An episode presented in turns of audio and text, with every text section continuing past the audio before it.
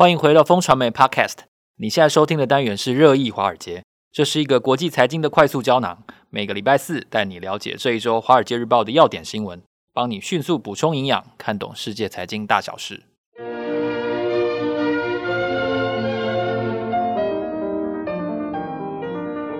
哎，我有几瓶珍藏的好酒，想放到网络上卖，你觉得如何？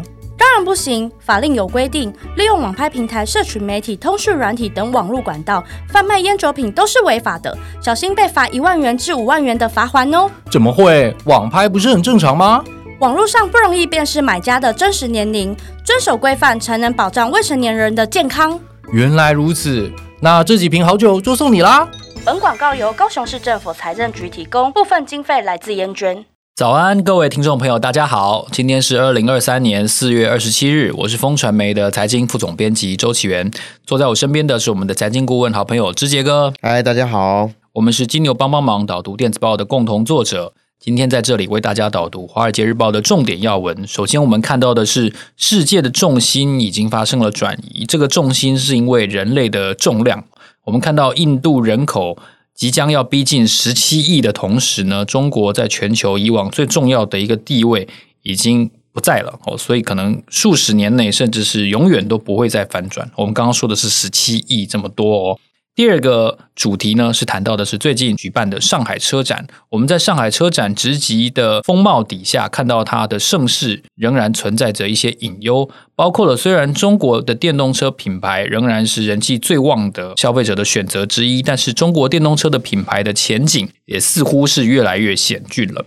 谈到电动车，我们一定会想到中国的霸主就是比亚迪哦，比亚迪跟奇瑞汽车呢，最近都。相继的释出的这个所谓的钠电池哦，钠就是盐巴的这个成分嘛哈。但是你会想说哈，钠电池这能用吗？哦，但是专家是说呢，技术上没有问题哦。如果能够克服一些产线上的障碍的话呢，可能会掀起一个超级巨大的电动车的革命。哦，谈到技术呢，除了电动车之外，以往可能很多人玩过的这个任天堂呢。到现在创立已经一百多年了，他是如何在一路上踢开了 Sony，踢开了微软，成为游戏机界独一无二的霸主，称霸了这么久的时间。最后要跟大家谈的一个主题就是台积电哦，台积电的法说会过后呢，我相信大家对它的走势仍然是相当关心的哦，包括了当中在法说会里面提到的一些手机需求的调降。PC 需求的衰退哦，还有以往他们最重视的云端跟高速运算的需求哦，是不是今年每一块所谓的 sector 都是在衰退的呢？今年下半年的 IC 的市场会不会回温呢？哦，这是台积电法说会后非常重要而且引人瞩目的一个议题。首先，我们看到的是中国的人口的问题。以往中国人口在全世界数一数二，相当长的一段时间哦，甚至是有。第一人口大国的这个称号已经超过了两百年了，但是随着印度的人口的快速增加，中国大陆目前的人口似乎已经不再是世界最多了。那这跟它的经济走势是有关系的吗？这个数字到底准不准？这个不知道，没有人能回答。对，可是呢，我觉得这个新闻可能大家都听过了哈。印度已经超越中国，变成全球人口最多的国家。可是呢，《华尔街日报》这一个报道呢，凸显的是说，诶，它点出来，大概印度在四十年以后会达到十七亿的峰值，然后呢，到下世纪初呢，印度人口预计会是中国的两倍。哇，这个我觉得这个倍 对下世纪了，还有八十年呢。啊，我都可以啊，一定哎，哦，所以说，我觉得这个。人口红利哦，一直是中国经济发展当然很重要、很重要的这个条件啦。那印度的人口呃快速追上中国，我觉得对中国的经济发展确实是受到了蛮大的挑战了。特别是在这个报道里面呢，专家认为现在印度呢很像是三十年前的中国，中国那时候人口红利最旺的时候，然后。最重要的对经济而言呢，它有一个非常非常迅速扩大的这个劳动力人口哦，它大概二十五岁以下的这人口大概有六点一亿。所以老实讲，虽然我们看到十四亿哈，这个新闻看到很多，可是如果你看到它内在的成分呢，你就会发现，哎，其实它大部分都集中在这个啊有劳动力的这个人口上面，就是六十五岁以下啊。那六十五岁以下这个扩张最快呢，当然。对它生产力的提升就非常非常有帮助。我觉得如果说啊、印度在这个呃未来持续这样发展，然后中国人口持续啊、哦、这个慢慢的衰退的时候，印度在生产力的表现一定会这个跟现在哈或过去三十年非常非常不一样。所以说呢，《华尔街日报》会铁口直断说，这个状况呢，其实四十年都很难翻转哈。以这样推论的话呢，呃，我们也看到非常多的台商现在都。跑到印度去，然后库克呢，在这个北京前两天 朝圣之后，马上就飞到印度哈孟买，然后开了这个苹果第一家专卖店在孟买，所以这个都显示哈，印度确实哈可能变成下一个经济霸权。那如果说这个政经局势没有改变的话哦，中国现在的人口红利，然后又加上少子化哦，一定会越来越衰退。我觉得这个是大家。这个看衰中国很重要的这个支柱之一啦，是其实人口这个涉及很多的问题啊，不想生是是很多因素的集结了。那我们在看待这个人口消长的时候，可能未来就会变成中国的这个老龄化相关的呃商机跟投资需求是非常大的。嗯、我想可能慢慢的会变成这个样子。是的。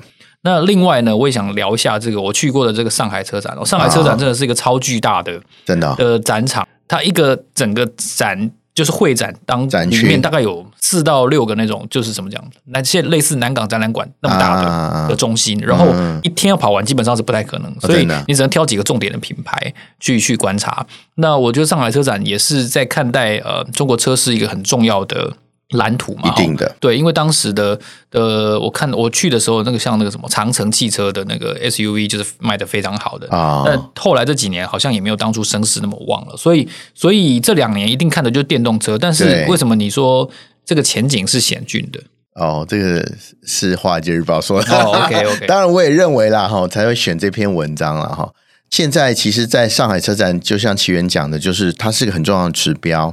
然后今年车展呢，因为真的是疫情解封了嘛，哈，所以是一个非常非常重要的风向球。现在看到呢，其实大家知道中国的这个电动车一哥是比亚迪嘛，啊，那其他的呢，国内三杰呢，就中国三杰呢，这个蔚来哈、理想跟小鹏，其实它的这个人潮也是爆棚哈，让这个。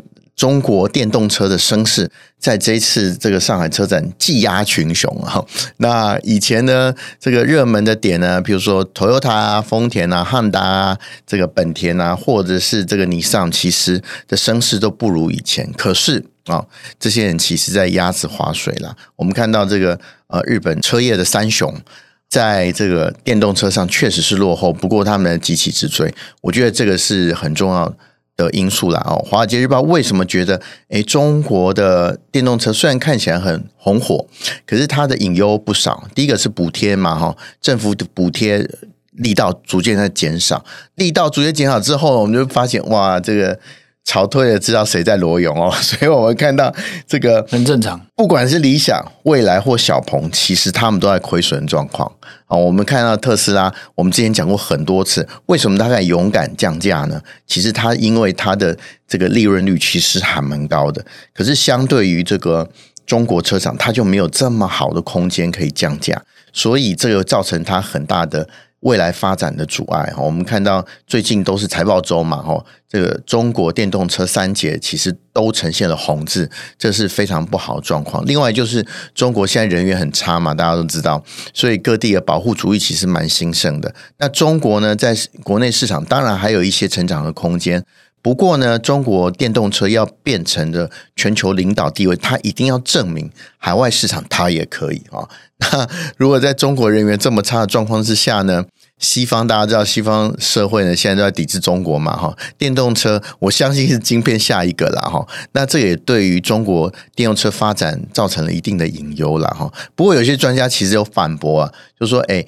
就算西方国家不友善了，好了，那现在这个电动车的成长空间还很大。就算这个西方不喜欢中国，可是啊，俄罗斯喜欢中国啊，然后沙乌地阿拉伯、中东国家还蛮喜欢中国的哈。这些空间其实对中国这个电动车成长，其实还有一些呃可以期待的空间呢、不过最主要的哈，最核心的根本是它的盈利啊获利模式没有起来，现在还在烧钱的模式，怎么样透过这个生产力的精进，然后再补助这个外溢退去以后，中国电动车能够真的展现自己啊在生产力或是赚钱能力，我觉得这个是中国电动车下一个非常非常重要的挑战。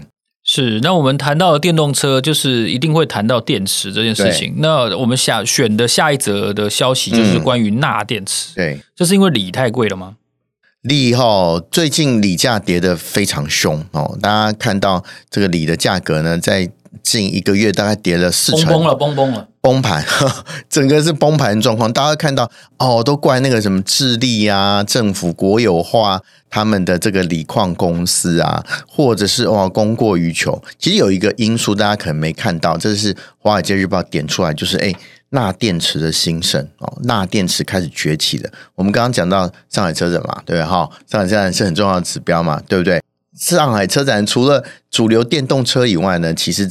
这一次呢，就风声放出来了啊，取代锂电池的钠电池啊，好像被奇瑞跟比亚迪好像要使用在它车子上面。那根据《华尔街日报》这个报道呢，他说：“哎，钠电池第一个便宜嘛，哈，大家知道钠的这个元素可能比锂还普遍的存在在地球上面哦，我们每天都会吃 钠到我们身体里面去哈。钠电池呢，其实也发展了一段时间啊，虽然它的这个效率啊。”或是这个功率呢，没有锂电池强劲，可是呢，其实它跟前几代锂电池其实相当了哈，只是呃蓄电的这个时间比较短啊，然后蓄电能量比较差。可是呢，如果你用在一些哦不要太高耗能或高耗能源的这个呃运具上面，其实还是可以用的。特别是它不容易起火，在低温的环境中，这个表现还不错。这个其实就让大家对于钠电池哦。寄予厚望啊！如果说这个钠电池比较安定，对，对，比较安定。大家看到这个电动车这么多的起火事件，大家就知道，其实锂哈一旦的这个触发了这个火种之后，其实它要扑灭其实不容易，就是任它烧了哈。那我们看到林志颖的事件，其实大家就看到，如果说他不是及时从这个车里面把它拖出来，他的这个生命就会更危险。那锂电池其实就是。安全上面一直是大家的隐忧啦。那如果钠电池真的不容易起火，在地呃，在这个呃高温的环境上比较安定的话，确实是一个可能取代的元素啦。不过呢，我觉得制造出来跟是不是能量产，这里还有很大很大。我们以历史经验来看，就算是实验室做出来，或者是你真的可以量产，能不能大量生产，然后价格如何，关系到这个技术的是不是能够。延续下去，我觉得非常非常重要。跟大家提醒，就是说我们现在看到的钠这个离子的电池，哈，好像有这个初试身体的感觉。不过呢，真的要用到你我的车子里面，我觉得。应该还是有一段长路要走了，所以现在只是试产阶段而已啊。对，可是市场就是那么敏感呐、啊，你有一个东西新的技术出来，他就担心说，哇，你以后会不会取代，所以被放大啊。所以锂矿为什么跌这么惨哦？当然是有很多外在因素啊，政权更迭的因素啊。那钠钠离子就变成了大家卖掉这个已经获利的锂矿很重要的理由嘛。哦，所以市场跟我们实际的生活其实是不一样的。